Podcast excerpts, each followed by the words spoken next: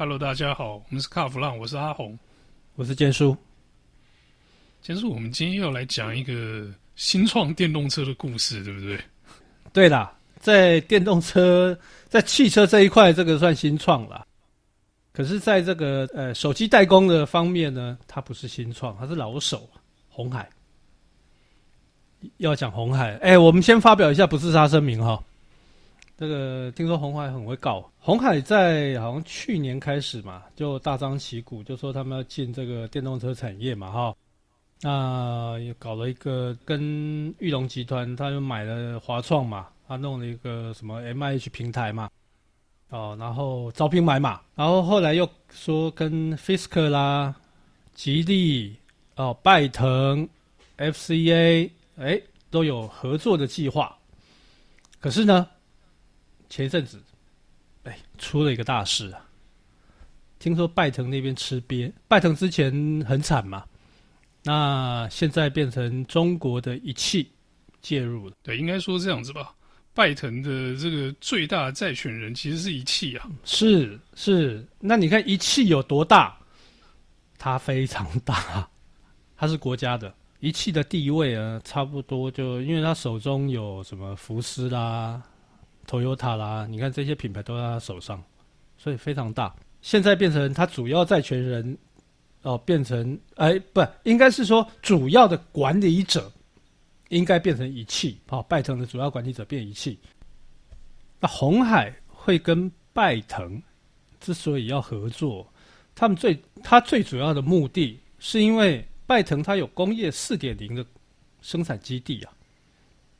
那这这个你说屌不屌？对电动车来讲非常屌哦，因为它可以省了很多很多的时间成本。但是现在一汽介入了，哎，我觉得这个就蛮有趣的，你知道吗？因为你看，像 Tesla，它现在在中国等于是吃瘪嘛，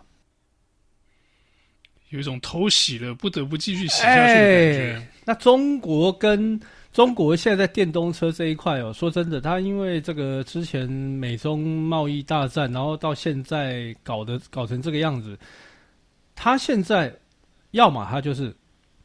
呃，他要发展他自己的东西了，他不会再让外来者分一杯羹，因为国内自己都都不够嘛。那再加上呢，我觉得像红海，其实红海，你说他在这个代工，他非常强，可是，在所谓的呃电动车啊，包含系统、车用电子这个部分，他的经验是零，是零。那你觉得？这个到时候会不会又有一些问题？我也不晓得。哎，等一下哦，你刚刚说他这个经验是零，我是觉得零好像有点太低了。哦，好，那过去有一些啦。毕竟这 MIH 拉起来之后，他的这些找来的这些合作的厂商什么，多多少少都可以提供一些相关的经验啊。是，虽然说没有实战去做出一个什么产品来哦，因为目前还做不出来嘛。对。那但是我觉得至少有一点点基础在了。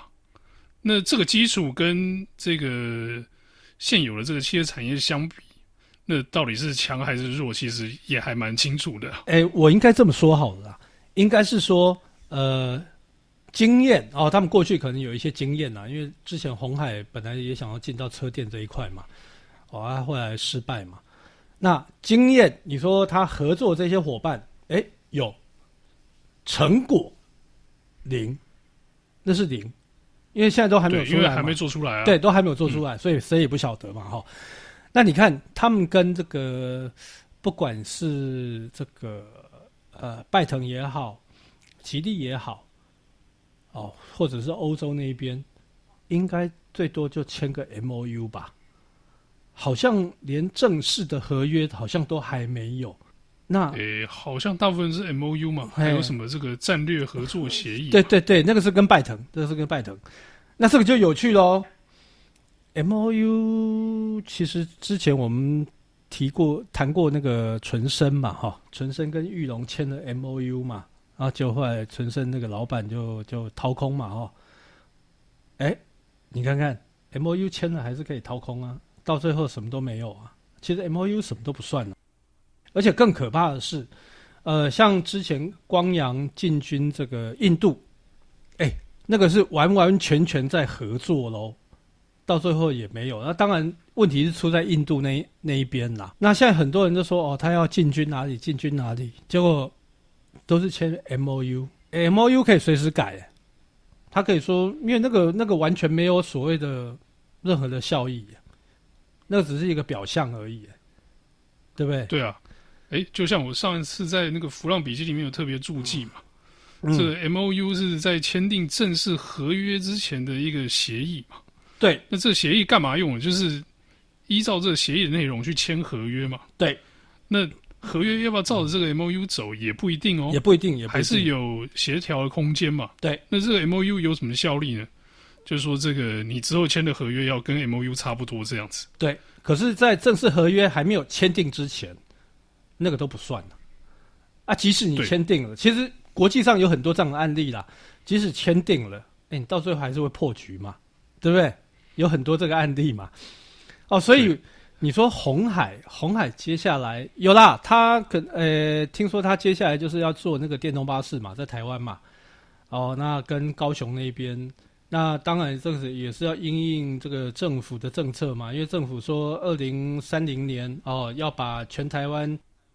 一点六万辆的柴油公车全部换变成电动化。鸿海跟高雄那边合作呢，总共是好像一千六百台吧，哦，也也不多，但是我觉得不错，踏出这第一步也不错。而且公车跟这个所谓的呃乘用车来比，那个又不太一样啊。规格上面，安全规格上面，跟一些系统规格上面，感觉上不太一样啊。哦，你说像台湾现在、现在、现在你路上看到的公车、游览车，那个都车体打造，那个有去撞过吗？好像也没有嘛，就底盘车嘛，绝大绝大部分都是啦。哦，除了进口之外啦。那你说台湾根本就没几台进口的。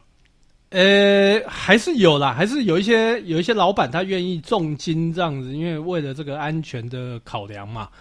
但是绝大部分的游览车、公车好像都没有，哦，都反正车体都是台湾打造的。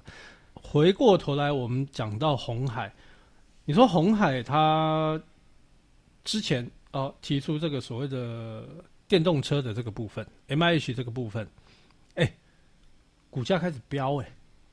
但是因为最近有太多大环境的影响哦，那股价有稍微回来一点。那现在我们在录音的时候，大概是一百一十六五六左右了。但它之前飙得更高。哦，那我个人的感觉啦，我个人感觉就是说，嗯，红海。虽然他有这个野心、企图心，他想要进军这个电动车领域，他不想缺席。全世界现在没有人想缺席，因为现在最红。但是，第一个，你没有实质的成果出来，你要你的合作伙伴怎么信服？这是一个问题。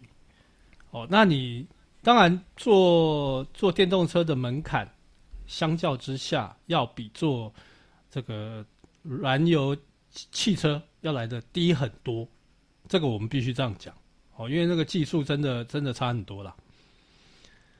但是你说红海啊，他们跟跟这个欧洲哦 FCA 那边合作，其实我之前就一直讲，红海跟他们的合作绝对不可能帮他们做底盘，MIH 那个底盘绝对不会用在他们车子身上。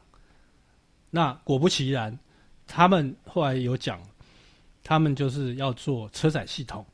那其实我过去也一直在讲啊，鸿海的目目的，他就是要做 Tier One，直接打到供应链。他也不想再帮帮这个这个这个做代工，好，他直接就是，呃，以后这个可能车载系统上面打的就是 Foxconn，富士康的这个品牌。哎，果不其然。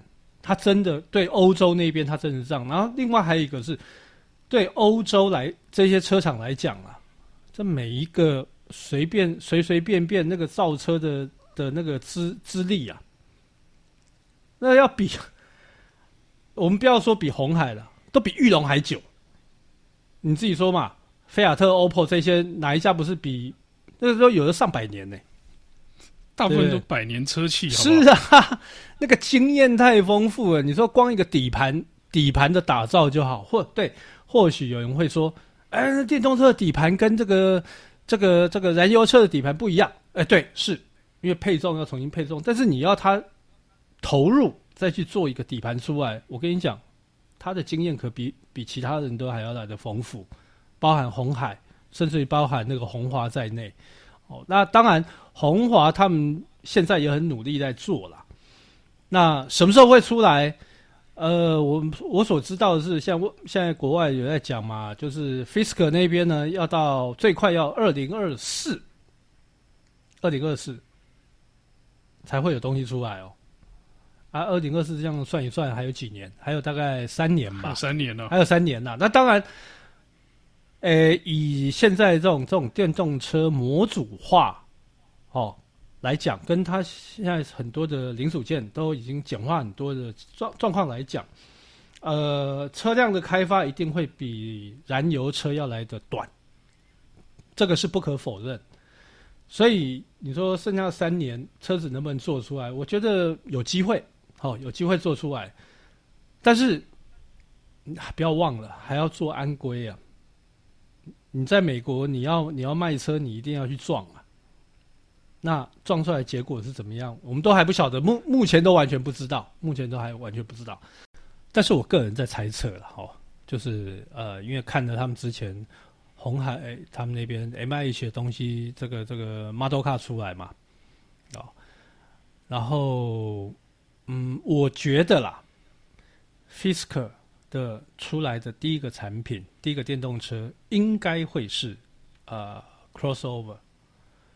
那 crossover 就有趣了，因为听说听说纳智捷的这个呃由鸿华帮他设计的这台车也是 crossover。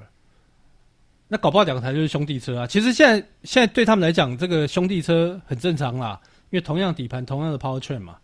啊，搞不好里面的系统都一样嘛，只是外观跟内装稍微设计一下、改一下而已嘛，不是吗？这样子做其实还蛮合乎这个共用平台、降低成本的。是啊，是啊，是啊，是啊，我觉得这很好，这个、这、这个蛮好的。那只是说，呃，大家有没有什么所谓的技术可言？哎，有啦，有有有一些技术可言呐。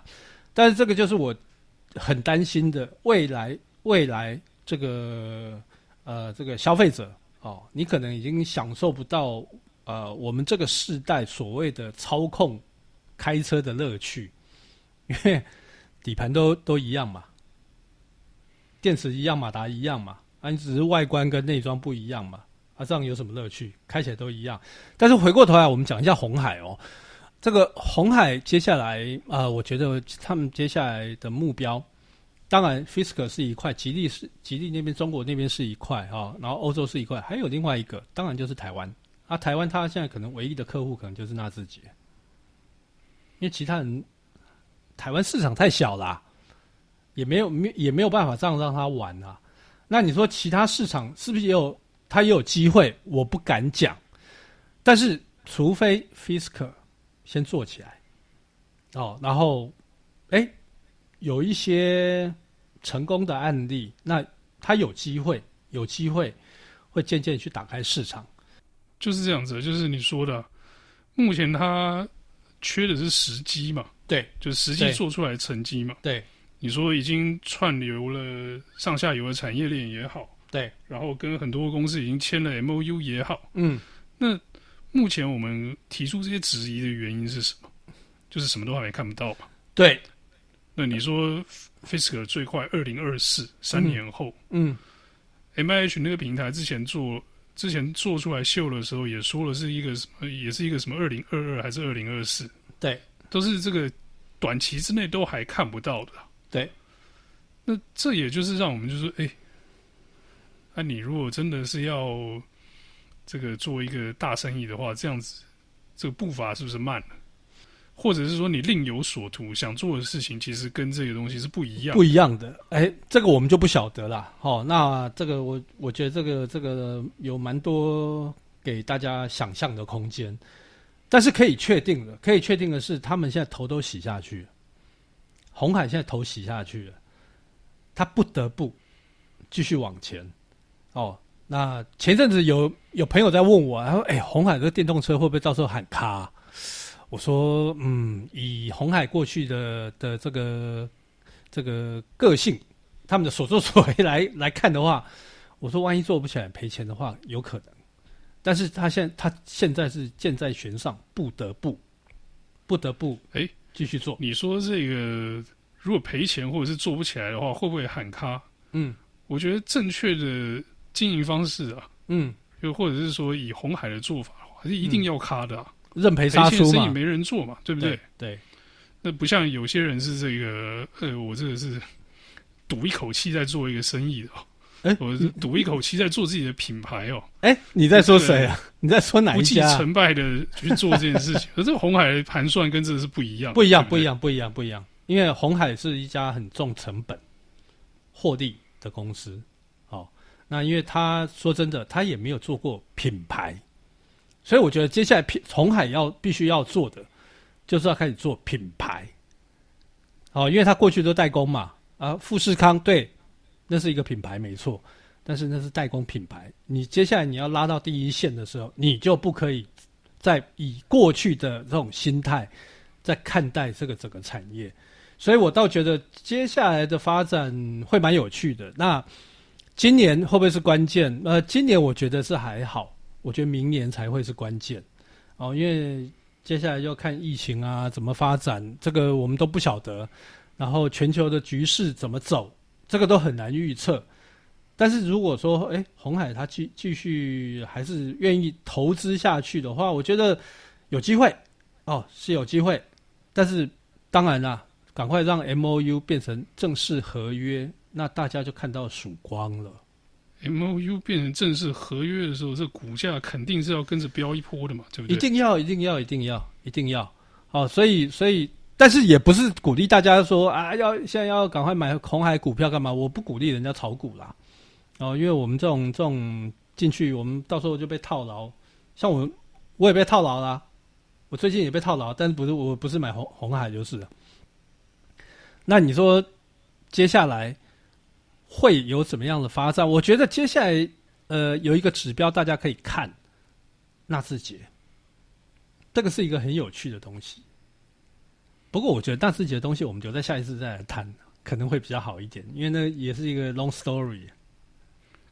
纳智捷的故事啊，哎，这个我们就把它分开到另外一集讲啊。对对对对对，对，因为每次讲纳智捷，你都有好多秘辛跟八卦可以讲，这个不是什么三分钟五分钟可以讲。有有有有有，我这一次还有，呃，其实我这一阵子又得到一些秘辛。对对对。又有新的消息啊！又有，有，就下一集赶快来讲这个纳智捷的故事啊！好，没问题，没问题。那我们这一集红海这个部分呢，就到这里先告一段落。我们下集讲纳智捷，大家不要忘了听哦。要记得！拜拜。